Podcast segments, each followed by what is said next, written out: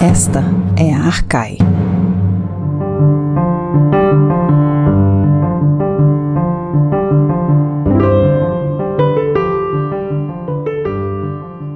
Bem-vindas e bem-vindos a mais um episódio do podcast Arcai. O episódio de hoje é sobre o autor Apolônio de Rhodes e temos a ilustre presença do professor Fernando Rodrigues Júnior da Universidade de São Paulo. Hoje estão comigo nessa gravação a Beatriz de Pauli, Gabriele Cornelli, Fernanda Pio e Lorena Ferreira na produção. Fernando, seja muito bem-vindo ao nosso podcast. É um prazer tê-lo conosco falando de um ator muito caro a mim. Obrigado, Flávia. Obrigado a todos pelo convite. É, muito feliz em participar do, desse podcast Arcai. É, acho uma excelente iniciativa, então é, é muito gratificante para mim estar aqui falando, contribuindo também um pouco com, enfim, essa, essa, esse assunto que me interessa tanto, que é a literatura helenística, e especificamente esse autor, o Apolônio de Rhodes. A gente gostaria então de começar com algumas perguntas sobre sua trajetória, sobre o que, sobre o que te atraiu para as letras clássicas. Você sempre foi interessado em língua literatura ou você tinha uma outra carreira em mente? Como que foi a sua chegada até as letras? A minha, meu contato com a área de letras clássicas, ela é fruto do acaso. Né? Eu, na verdade, fiz letras eu comecei a faculdade de letras em 97 e eu não tinha nenhum conhecimento praticamente sobre a área dos estudos clássicos. Nenhum. O que eu tinha de noções sobre antiguidade era o que eu tinha aprendido na escola e, basicamente, algumas histórias de mitologia que eu conhecia. Mas é, a minha intenção mesmo em fazer letras era ser professor de literatura, é o que eu queria ser. E, e, nem almejava trabalhar na universidade, eu queria trabalhar como professor de literatura em colégio. Então, no primeiro ano, quando a gente entrava em letras, não tinha ainda uma disciplina como estudos clássicos, como existe hoje. Então, você que direciona as pessoas para esse campo do conhecimento, não existia isso isso naquela época na letras da, da, da Faculdade de Letras da USP. Você tinha era latim só. Então eu na, na, acabei me matriculando nas disciplinas obrigatórias. Eu tinha uma janela na terça-feira e eu quis preencher para não ficar indo à USP para ver uma única aula. E eu coloquei lá literatura grega, um que era curso ministrado pelo professor Antônio Medina Rodrigues, que já faleceu, e era um curso sobre Homero. Então, meu primeiro contato foi ali, né? Foi meramente por acaso, porque tinha uma lacuna no primeiro horário da terça-feira. E, e ali eu tive contato com a Ilíada e com a Odisseia e foi é, é, é, fatal, né? Ou seja, acabei me apaixonando por aqueles textos, li de supetão a, a Ilíada e a Odisseia. A primeira Odisseia foi o primeiro texto da literatura grega que li a Odisseia, né? Foi o texto que talvez mais me impactou. Não tinha nessa época também pretensão em seguir dos clássicos, mas eu queria conhecer um pouco mais. Eu fiz as disciplinas seguintes, fiz um segundo semestre, exílio com o professor Torrano, e depois, no ano seguinte, me matriculei em língua grega para conhecer um pouco da língua original. E aí eu fui seguindo, fui me interessando cada vez mais, de tal forma que é, quando você percebe, você já está ali enredado, e aí é difícil sair. Né? E tudo aconteceu por consequência, nada foi calculado exatamente. Eu terminei o meu mestrado em 2001, o, o meu mestrado não, terminei a minha graduação em 2001, comecei o mestrado na sequência, enfim, e aí foi tudo numa linha reta. Depois do doutorado, é, é, é eu comecei a trabalhar como docente em meados do meu mestrado, apareceu um concurso para eu prestar em 2000, final de 2003, comecinho de 2004, já estava dando aula. Ou seja, eu estou na atividade docente na Universidade de São Paulo há quase 20 anos, de certa forma. Parece que é muito tempo, mas quando eu penso, parece que foi ontem mesmo, passou muito rápido, né? mas, mas já são 20 anos. Durante a minha graduação, o, meu contato com a literatura se deu através dos cursos de literatura grega e de literatura latina, as duas áreas. Né? Eu acabei cursando disciplinas de literatura desses dois, dessas duas habilitações. E nas aulas especificamente de literatura latina, eu tive contato com a literatura grega do período pós-clássico, a literatura grega do período helenístico, sobretudo nas aulas do, do professor João Ângelo. E, e para mim ali foi um campo novo que se abriu, porque as aulas de grego, elas tinham uma grade que focava focava na produção literária que até o período clássico. Então a gente via, ou melhor, a gente praticamente não via nada que fosse além dos autores do século IV. Já é muita coisa, diga-se de passagem. É, a gente tem só oito matérias de literatura, e já é muita coisa. Mas, infelizmente, a gente não tinha essa espaço na grade né, para estudar esses autores posteriores ao século IV a.C. Então, não tinha muitas referências em relação a ele. E eu fui ter nas aulas de literatura latina, conhecer um pouco mais o que é o período helenístico, quem são esses poetas. E ali se abriu uma nova possibilidade para mim de, de estudo, porque eu achei achei essa produção helenística muito interessante, é uma produção que está razoavelmente preservada, a gente tem até que bastantes autores helenísticos, sobretudo concentrados muito no século III a.C. É muito desproporcional a preservação dos textos helenísticos ao longo dos três séculos, século III ao século I a.C. A maior parte se concentra no século III, que é onde está a produção mais significativa da, da, da, da, literatura dessa época. E a gente tem razoavelmente bastantes autores preservados, textos integrais né, que chegaram até nós nesse período, e esses autores me interessaram muito na, época que eu estava na graduação, praticamente não havia produção filológica em língua portuguesa sobre esses poetas. Não havia. Havia pouquíssima coisa. Não tinha estudos, teses, dissertações sobre esses poetas. O, que havia era muito esparso, era número irrisório. Bem como também não tinha tradução desses textos. Então, é, se você quisesse ler Apolônio, Calímaco, Teócrito, é, você tinha que, salvo algumas exceções, você tinha que ler em línguas modernas ou você tinha que conhecer grego para conseguir pegar aqueles textos e conseguir ler. Em português não havia praticamente tradução de nenhum desses poetas. Então já tinha essa dificuldade maior. E eu vi aí uma chance de poder contribuir, de fazer um estudo sobre um autor que não era contemplado na academia em língua portuguesa, ou pelo menos no Brasil, e de poder gerar traduções que vão ser inéditas para a língua portuguesa, né? de contribuir também para o nosso é, acervo de traduções. Fernando, então, você acha que dessa experiência ah, que você teve na sua graduação e, e, por identificar essa necessidade, ah, você atribui a isso o fato de você propor e coordenar o grupo de pesquisa helenística? Você pode falar um pouco sobre esse grupo de pesquisa? Ah, sim. É, isso foi uma consequência. O grupo helenística foi uma consequência. Mais ou menos lá pelo final dos anos 2010, mais ou menos nessa época o grupo helenística surgiu, 2010, 2011, mais ou menos por aí se não me falha a memória. E a iniciativa do Grupo Helenística foi de organizar eventos periódicos ligados à literatura helenística na USP. E desses eventos, a ideia é que a gente pudesse produzir textos que, vira, que virassem depois material teórico publicado, livros. Né? Então, é um pouco para suprir essa carência de estudos sobre poetas helenísticos. Então, a, ideia do grupo foi mais ou menos essa. E ele foi, sem, essa ideia foi sendo materializada de maneira consistente ao longo dos anos. A gente é, é deu muito certo nesse sentido. Os nossos eventos, eles acontecem. Desde a pandemia para cá não aconteceu mais nenhum. a gente está um pouco atrasado, mas a gente vai voltar ativa em breve. Mas a gente acabou fazendo eventos temáticos, eventos sobre epigrama, eventos sobre drama no período helenístico, e toda essa produção acabou virando livros. A gente tem um que está para ser publicado agora, entre o final desse ano e o começo do ano que vem, sobre poesia dramática no período helenístico. Saiu um ano passado sobre os epigramas, é, é, a poética de Calima com a influência dela no, no, no gênero epigrama. Então, é, é nossa contribuição para essa escassez. Mas eu faço uma ressalva aqui. É, realmente havia pouco material teórico sobre literatura helenística e poucas traduções quando eu comecei o meu, o meu mestrado. Provavelmente quando a Flávia começou dela também. A, a gente não tinha muito. Uh, na nossa biblioteca, por exemplo, da USP, a Florestan Fernandes, não tinha material para trabalhar. Sobre, eu lembro que quando eu comecei tinha dois livros só, dois livros mais gerais sobre literatura do período helenístico. Era uma pobreza imensa. Hoje a realidade é muito diferente, não só em termos de infraestrutura na biblioteca, biblioteca, como em termos de estudos, mestrados, dissertações, doutorados sobre esses poetas, e também em termos de tradução. Praticamente todos os autores helenísticos, com algumas exceções, hoje, ainda não têm tradução para praticamente todos já têm tradução para o português. São poucos os que ainda não foram vertidos para o português. Então, num prazo de um período de uns 20 anos, a realidade mudou muito. Hoje, um aluno que está na graduação, está no comecinho da graduação em grego, quer conhecer um pouco mais o Apolônio, Teócrito, Meleagro, enfim, os grandes poetas do período helenístico, ele vai ter acesso a traduções que já existem para poder ler, ainda que ele não conheça ainda grego, para poder ler esses poetas na língua portuguesa. Então, hoje é uma outra realidade, sem dúvida. Pensando, então, em, em outras realidades, Fernando, é, como a sua trajetória, né, como você nos nos contou aqui, passou basicamente pela USP com algumas passagens suas uh, no exterior. Eu queria, eu queria que você dissesse para a gente o que, que você acha que mudou no ensino de letras clássicas ao longo desse tempo, né? E o que você acha que a gente ainda pode fazer para melhorar a nossa área ou a, os nossos estudos de letras clássicas ou da literatura ou de outras áreas é, dentro da, da USP ou dentro do, do, nosso campo em outras universidades também? Eu acho que da minha realidade de quando eu estava na graduação para hoje, muita coisa mudou realmente, mas eu vejo que mudou para melhor. É, eu acho que fez a grande diferença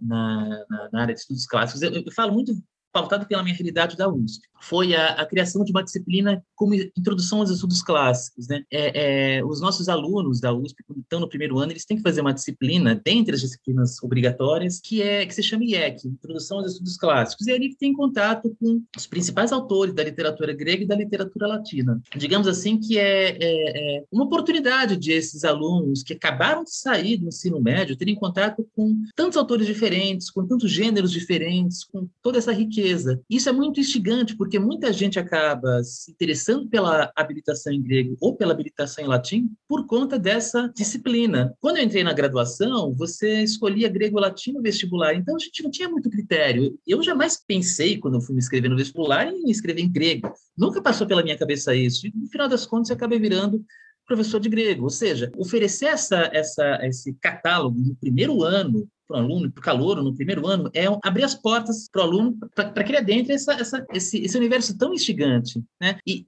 isso significa Significa que, com o tempo, com a introdução do ciclo básico, com a introdução dessa disciplina no ciclo básico da Faculdade de Letras, não só o número de alunos de grego, de latim aumentou, como é, a, a, o número de pessoas que se formavam nessas habilitações também aumentou. Ou seja, a gente teve um aumento qualitativo dos alunos. Então, é, é, isso foi muito importante. Uma coisa que eu acho que falta um pouco ainda na universidade, nesse ponto eu faço também o meu próprio, minha própria minha culpa, é que essas atividades ligadas à cultura clássica tenham mais, essas, esse conteúdo ligado à cultura clássica tenha mais é, exposição em cursos de extensão, em alguma coisa que saia dos muros da universidade. Né? Então, isso acho que é uma coisa que, que falta ainda. A gente, na Faculdade de Letras, pelo menos na nossa área, especificamente de estudos clássicos, acaba ficando muito presa ao âmbito acadêmico e sai pouco para um espaço que atinge a sociedade, né? E um assunto como esse é, instiga o interesse das pessoas. Então, eu acho que cabe a nós, a, a universidade, a área de estudos clássicos, é, é expandir essas fronteiras. Né? Então, isso, isso eu acho que é uma coisa que realmente só contribuiria, mas ainda é muito,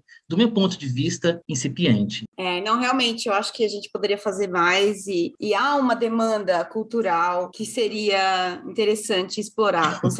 Mas, Fernando, muito obrigada por essa, esse, esse, essa esse breve introdução à sua trajetória. Agora a gente faz, então, uma pausa e voltaremos, então, após essa pausa para falarmos sobre o Apolônio de Rhodes.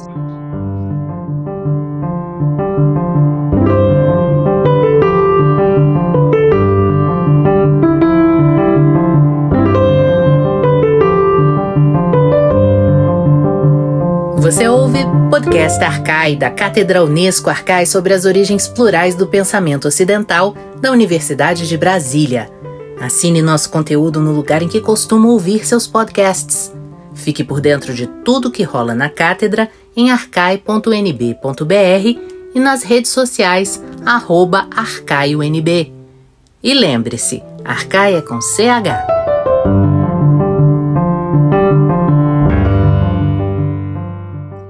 Bem-vindas e bem-vindos de volta ao episódio sobre Apolônio de Rhodes com o professor Fernando Rodrigues Júnior, da Universidade de São Paulo. Bom, Fernando, a nossa personagem, então, você já deu um teaser aí no começo, é o Apolônio de Rhodes, poeta helenístico, mas o que mais a gente sabe sobre esse poeta? Quem ele foi, onde ele se consolidou, onde, onde sua carreira aconteceu? Conta um pouco pra gente.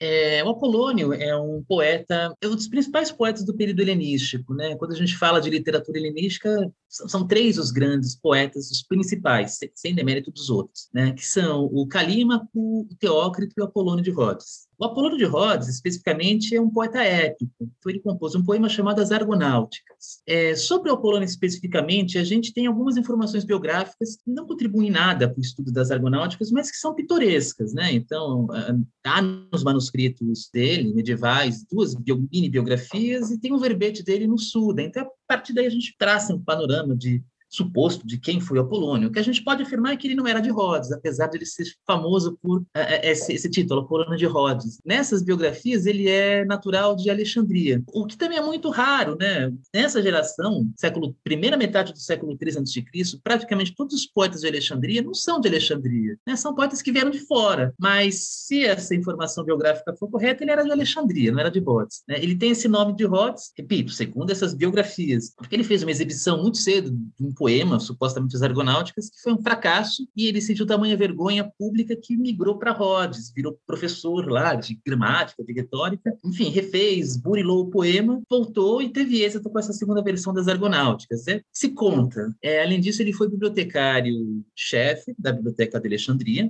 cargo muito importante, e foi preceptor do Ptolomeu futuro Ptolomeu III Evérgito. Então, basicamente, são todos os dados biográficos que a gente tem, corretos ou não, são todos os dados biográficos que a gente tem sobre ele. Além de um dado que não mencionei, é o fato de ele, nessas bio todas, ser tido como discípulo do Calímaco. É o que é interessante, porque na antiguidade tardia se traçou a ideia de uma querela entre os dois, que é uma leitura equivocada essa do Calímaco como um poeta crítico da Apolônio de Rhodes. Na verdade, Apolônio de Rhodes, como discípulo do Calímaco, demonstra nas Argonáuticas uma influência imensa da poética calimaquiana. Enfim, então, o que a gente conhece do Apolônio basicamente é isso. É, Apolônio tem outras obras ali das Argonáuticas, mas as Argonáuticas foram as únicas que chegaram até nós. Então, ele teria outros poemas, alguns poemas sobre fundações de cidades, teria uma produção filológica também intensa, teria feito comentários a Exildo, os poemas de Exildo, a Homero, um tratado sobre Arquíloco. Ele, além de poeta, também era um gramático, mas a gente não conhece praticamente nada sobre essa produção em prosa, nem fragmentos do Apolônio de Rhodes. Bom, a obra dele que nos interessa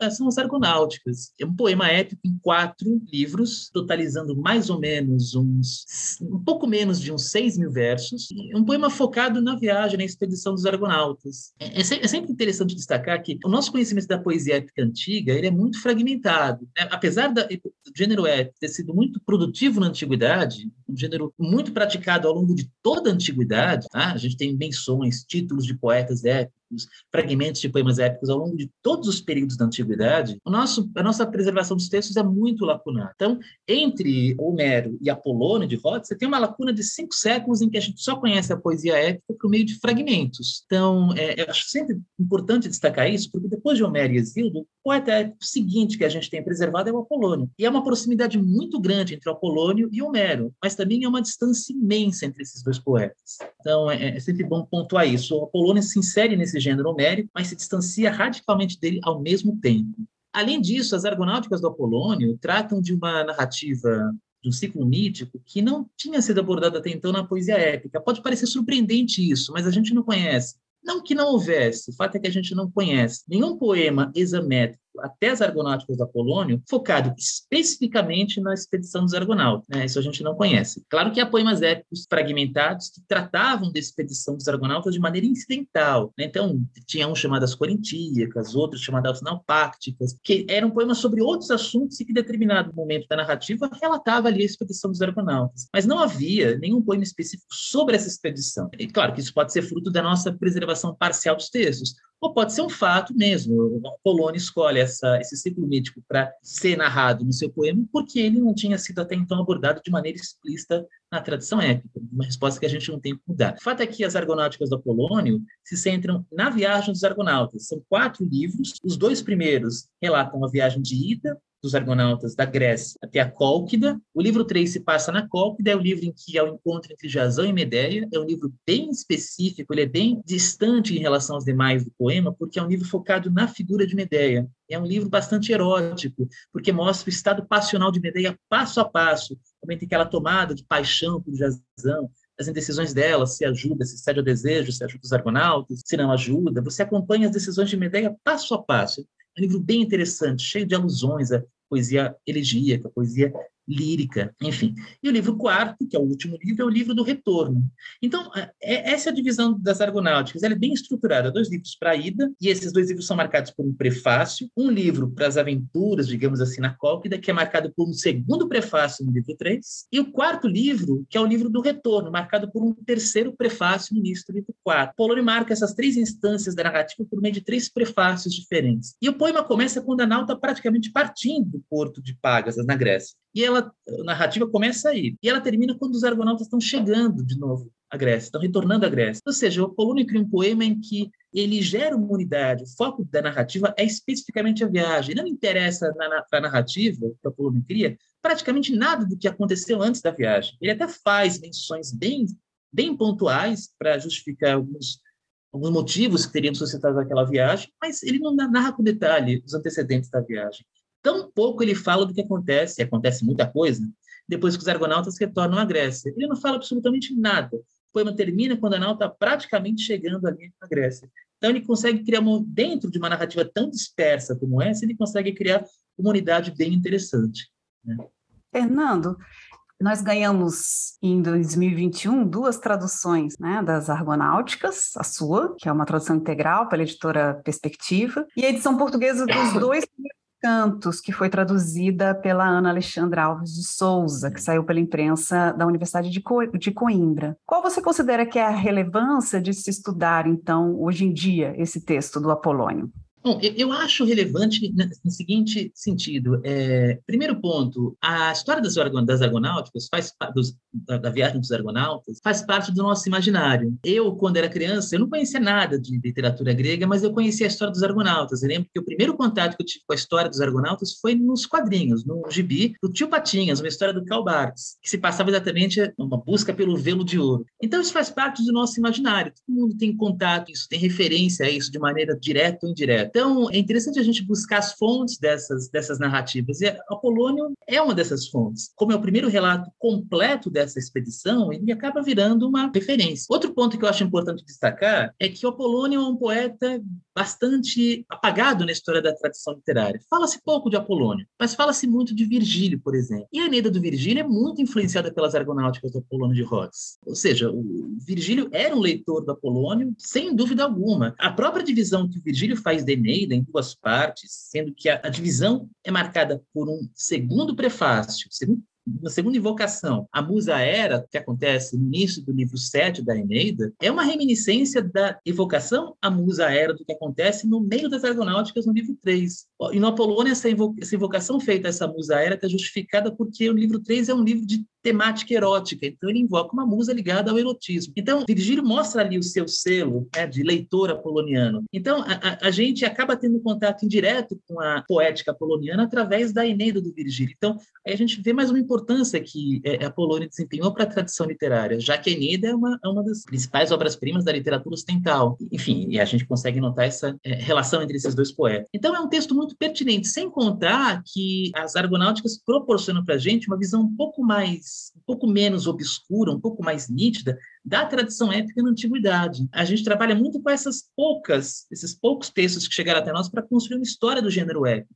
As transformações pelas quais a poesia épica passou ao longo de toda a antiguidade. Então a gente tem que trabalhar com textos que estão assim espalhados. Homero no século VIII, Apolônio no século III, depois Quinto de Sibina no século II da nossa era, Nono de Panópolis no século V da nossa era. São essas, essas, essas, essas pequenas ilhas no mar de desconhecimento que a gente tem sobre esse gênero. É a partir desse, desse pequeno material que chegou até nós é que a gente consegue reconstruir a história desse gênero. Cada um desses, desses poemas épicos é muito diferente, é muito diferente, que ilustra a pluralidade que seria a poesia épica na antiguidade, e como a gente conhece pouco disso. Né? É, eu acho que eu, eu acho que eu gostaria de emendar aqui, já que você já tinha mencionado essa, essa, essa, esses gaps né, de tempo entre autores da época, mas também o fato de você ter mencionado que havia uma certa influência, por, você falou agora sobre Virgílio em relação a Apolônio, mas em, em, relação a Apolônio e os seus antecedentes, Homero e Exílio, você consegue traçar algo? Eh, eles são diferentes, mas você consegue traçar alguma influência desses outros autores na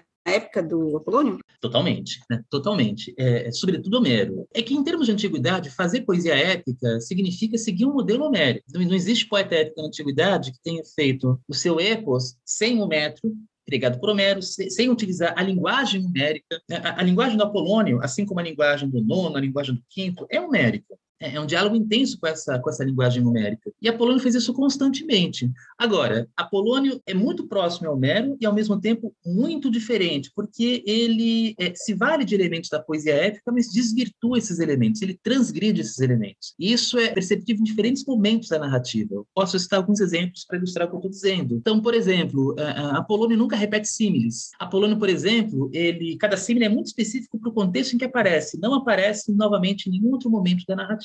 Ou, por exemplo, Apolônio não se vale de discursos reportados. Quando alguém fala alguma coisa e aquele discurso reportado por uma, um outro interlocutor, e na poesia homérica, as, os mesmos versos são mantidos com as alterações pronominais necessárias para o contexto específico, o que faz parte da linguagem oral que compõe os poemas homéricos. Em Apolônio, isso nunca acontece com exceção de uma única vez. É interessante que Apolônio faz isso propositalmente, para mostrar que ele conhece a estrutura da poesia homérica. Por mais que ele se valha da linguagem da poesia homérica, ele não vai imitar com muita proximidade dessa estrutura. Ou, por exemplo, cenas de armamento, que são tão comuns, são cenas recorrentes na poesia homérica, aparecem várias vezes, a descrição minuciosa do guerreiro, se armando, colocando toda a sua, panóplia completa para ir para o campo de batalha. Isso aparece várias vezes, sobretudo na Ilíada. Em Apolônio de Rhodes, isso aparece da mesma forma que o discurso reportado, uma única vez. Então, Apolônio tem essa ciência de, de, de, descrição, por exemplo, detalhada de preparação de um banquete, também muito recorrente na poesia homérica. Em Apolônio aparece uma única vez. Faço aqui uma ressalva para mostrar as, as diferenças. A, a, única cena de armamento que aparece nas Argonáuticas é no livro 3, quando o rei Eeta, que é o rei da Colque, o pai da Medeia, é, é ele que está Só que na, na, na, na Ilíada, na poesia homérica, enfim, no geral, os guerreiros, essas cenas de descrição de armamentos, que os guerreiros estão se armando, ela sempre é um prenúncio para uma batalha. Aquele guerreiro está se armando para um confronto iminente que, enfim, ele vai atuar. Nas Argonáuticas, a cena de armamento é para o rei Eeta assistir as façanhas, as tarefas que o Jazão vai cumprir no campo de Ares para ter o Velocino de Ouro. Então, Apolônio se vale daquele elemento recorrente da poesia homérica, mas desvirtua o seu sentido, porque é uma cena de armamento em que o pessoa que está se armando, na verdade, não vai lutar, ela vai ser espectadora de uma luta alheia. Né? E, e isso, é, isso é bem interessante. É, outro elemento de proximidade com a poesia homérica, ao mesmo tempo de distanciamento, é o fato de que Apolônio, no comecinho das Argonáuticas, ele delimita a matéria do seu canto através de uma expressão, que é a expressão cleafoton, que aparece bem no começo das Argonáuticas, né? quando o poeta diz que vai se recordar das glórias dos homens, dos cleafoton. E aí ele está se valendo de uma expressão que aparece na Ilíada, Que são os Clea Andron, as glórias dos varões. Então, até algumas fórmulas que aparecem na poesia homérica são trazidas para as ergonóticas do Apolônio, nesse caso com variação. Ele troca a palavra andron, que significa varão, homem do sexo masculino, por foton, que é uma palavra mais abrangente, porque não significa especificamente homem, sexo masculino, mas significa ser humano. Os clé, as glórias, fóton, dos seres humanos. Então ele se vale de uma fórmula da poesia homérica, mas ele modifica um pouco. Ele modifica não por questões métricas, porque se fosse uma questão métrica seria indiferente andron ou fóton, não faria diferença nenhuma. Ele está preocupado mais no sentido, porque é, é, é, a, a ideia de fóton inclui homens e mulheres, ou seja, de maneira indireta, o Apolônio traz para o prólogo das Argonáuticas a própria figura de Medeia, que é uma personagem que só vai aparecer no, no livro 3, a primeira menção a Medeia por nome é só no livro 3, e ela é uma figura fundamental para o êxito da missão. É graças aos fármacos, aos feitiços dela, que eles conseguem obter o Velocino de Ouro. Mas ela só aparece nominalmente, começa a atuar a partir da metade do poema. Então, Apolônio, de maneira muito indireta, traz Medeia para o prólogo, alterando uma fórmula da poesia homérica, uma única palavra, trocando andron, varão, por foton, seres humanos, ele consegue trazer indiretamente uma ideia para o prólogo do poema. Então veja como é muito sutil essa, é, é, essa diferenciação que ele faz da poesia homérica, de tal forma que é, há um, eu gosto dessa expressão, há um helenista, Charles Bay, escreveu um artigo muito famoso sobre Apolônio no final dos anos 60, em que ele diz que ler o Apolônio de Rhodes é como você está lendo um Homero fora de foco. Você nota que ali tem muita coisa homérica, mas está estranho. Ele conhece essa expressão, é um Homero fora de foco. Muito bom, Fernando. Muito interessante essas, essas comparações, enfim, essas diferenças que são super significativas, né? E é bom elucidá-las também para o leitor que for ler Apolônio, na expectativa de ler épica, né? Agora, deixa eu só retomar uma coisinha aqui rapidinho. Você falou de uma treta entre Apolônio e Calímaco. E como aqui no podcast a gente gosta de uma fofoquinha de novo, você pode explicar para a gente o que seria isso? E você já comentou que ela seria uma treta fake, mas se você puder falar rapidamente um pouquinho sobre isso. Perfeito. Essa querela entre Calímaco e Apolônio, ela não é, enfim, não há nenhuma informação textual sobre ela no período helenístico. Nenhuma. Todas as referências que a gente tem sobre essa, essa briga entre os dois, ela, essas informações são todas do período tardio. É, cito algumas dessas fontes. A gente tem uma informação no Suda, verbete do Sul, verbete do Calímaco, que está no Suda, nesse, nessa enciclopédia, digamos assim, bizantina, dizendo que o Calímaco escreveu um poema chamado Ibis, que era um poema invectivo direcionado ao Apolônio de Rhodes. Mas é uma fonte bizantina. Né? É, tem outra, outra fonte, que é um epigrama atribuído a Apolônio Gramático, que é um epigrama de invectiva contra Calímaco. Mas esse Apolônio não sabe se é Apolônio de Rhodes. É esse epigrama é um epigrama também considerado da antiguidade tardia. Então, só para pontuar, todas as informações que a gente tem sobre essa contenda entre os dois são tardias. Qual que é a base dessa, dessa, dessa briga entre os dois? A ideia de que o Calímaco é um poeta antiépico. Então, quando você lê o prólogo Teuquines, do Calímaco, é o prefácio da principal obra do Calímaco, que são os Aitia, longo poema elegia, quando você lê o prólogo Teuquines, o Calímaco apresenta ali uma crítica feita contra a poesia dele, e esses críticos se chamam, são chamados pelo próprio Calímaco de Teuquines.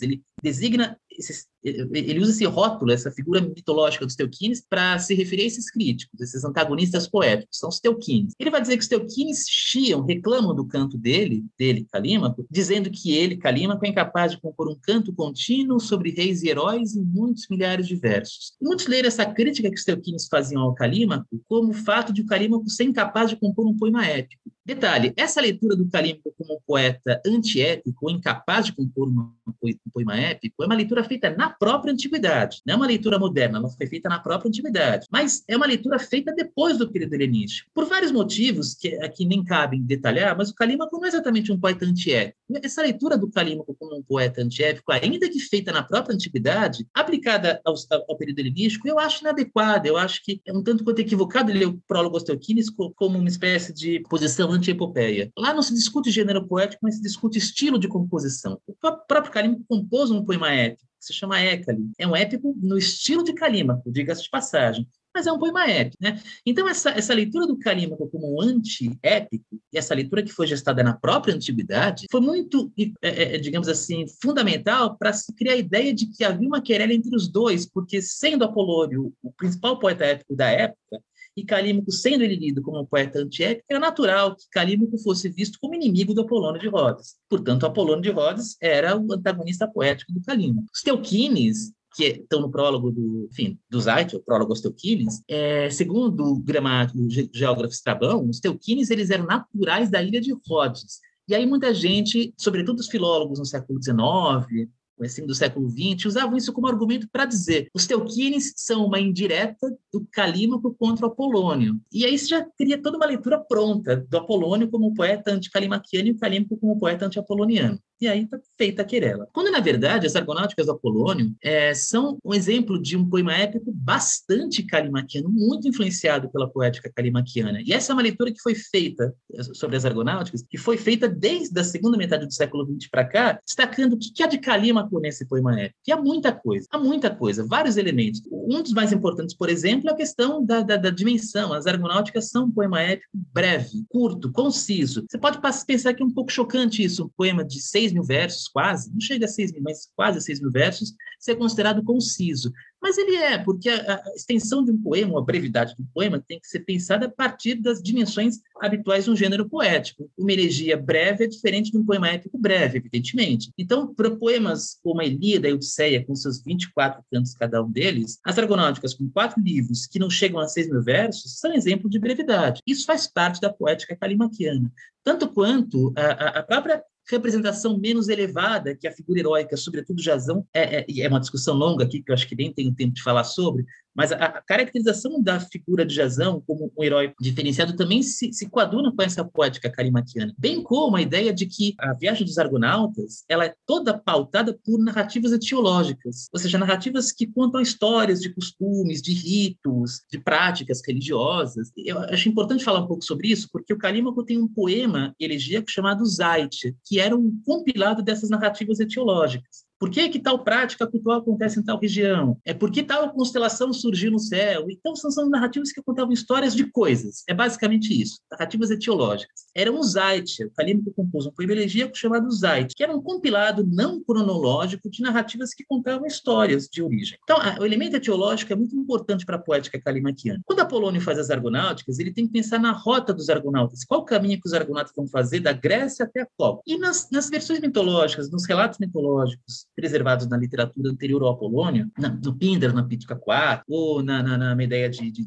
de, de Eurípides. As, as, referências que a gente tinha à rota dos argonautas, elas eram muito variadas. Vários caminhos eles tinham seguido. Então, por exemplo, no Apolônio, a, a, na ilha, a ilha de Lemnos, que é uma passagem muito importante, a ilha de Lemnos, acontece na ida. No Píndaro, Pítica 4, acontece na volta. Como é que é o retorno dos argonautas? Na, no Apolônio, o retorno se faz por meio de rios, rios pelo meio da Europa. Então, ele, os argonautas navegação fluvial, eles passam pelo Danúbio, eles passam pelo Ródano, eles vão entrando em vários rios e desembocam no Mediterrâneo. É uma geografia que não existe, esse caminho fluvial do Apolônio não existe, mas por conhecimento geográfico do Apolônio é factível. Em outros relatos de retorno dos argonautas da Cálquida, eles navegavam até o Oriente, chegavam no Rio Oceano, contornavam o Rio Oceano e desembocavam no Mediterrâneo. Então havia várias rotas possíveis. O que, que o Apolônio fez na sua narrativa? Ele construiu uma rota através de relatos etiológicos, ou seja, para cada local é, em que os argonautas chegam, eles deixam vestígios, restos. Então, eles erguem um altar a Apolo, e o altar fica, eles vão embora, mas o altar fica lá. Eles abandonam uma pedra que servia de âncora e pegam outra. Aquela pedra fica lá. É, é, e o Apolônio vai exatamente compilando esses relatos etiológicos e ligando os pontos. Então, para cada paragem dos argonautas, há sempre um vestígio que eles deixam para trás. E às vezes são vestígios imateriais. Então, é, quando eles passam, por exemplo, em Císico, eles acabam criando hábito, por conta de um contexto específico, é, é, do, a morte do rei Císico, o nome do rei, o mesmo nome da região, Císico, a morte acidental do rei Císico, ao funeral do rei Císico, e os argonatos começam a bater nos escudos para fazer um barulho muito alto durante esse ritual fúnebre, para apaziguar a deusa Réia, que furiosa com a, um crime que aconteceu em Císico. É, é, é, então, com esse, com esse ato de baterem nos escudos e fazerem barulho durante essa, essa prática ritual, eles acabaram criando o costume de, a partir de então, a, a deusa Réia ser cultuada, Cibele, ser cultuada através desses, desse uso de instrumentos de percussão. Então, esses vestígios que os argonautas deixam para trás são vestígios físicos ou vestígios imateriais, práticas cultuais, por exemplo, o uso de instrumentos de percussão nos rituais da deusa Réia, por exemplo. Né? Então, o que o Apolônio faz é isso, ele vai ligando os pontos. Então, a, a, etiologia, que é tão cara ao Calímaco, é um elemento fundamental para a viagem dos argonautas. E é curioso que as argonáuticas têm mais ou menos cerca de 40 etiologias, o que não é pouca coisa, 40 etiologias. E elas acontecem só nos livros 1, 2 e 4, o que é óbvio, porque são os livros de viagem. Livro 3 se passa na Cólquida, não acontece nenhuma viagem ali, é tudo numa região só. Então não tem espaço para etiologias. Então esse princípio básico da poética calimaquiana, narrativa etiológica, é a estrutura, digamos assim, basilar que constrói, que permite uma fidedignidade apresentada pelo narrador para justificar a rota que ele adotou para os argonautas. Então é mais um elemento fortemente calimaquiano na construção desse poema. Ou seja, dizer que Apolônio... Ou seja, não tem treta. Não, não tem. Inclusive, numa das biografias do Apolônio, é dito que quando ele, está no manuscrito dele, medieval, é dito que quando ele morreu, ele foi, a sepultura dele ficava do lado da sepultura do Calima. Então, acho que eles eram muito mais amigos do que rivais. Não tinha treta nenhuma, não. Mas é, bo é bom a gente elucidar, porque nessas épocas de fato ou fake é sempre importante, né? Porque a gente vê essa é história fake. sempre rolando, é fake. Bom, é Fernando, foi um prazer ouvi-lo. E um prazer sempre falar de Apolônio. Muito obrigada, a gente fica muito feliz de você ter participado desse episódio conosco. E então até uma próxima. Eu que agradeço, obrigado a todos e até a próxima.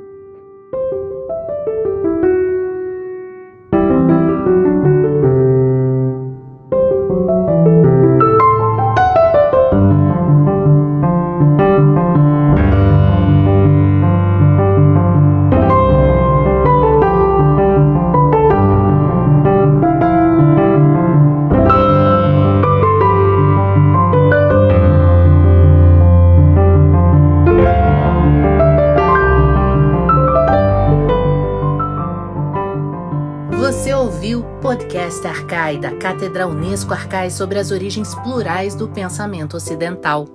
Produção: Ariadne Coelho, Arthur Sobreira, Beatriz De Pauli, Fernanda Pio, Flávia Amaral, Gabriele Cornelli e Lorena Ferreira.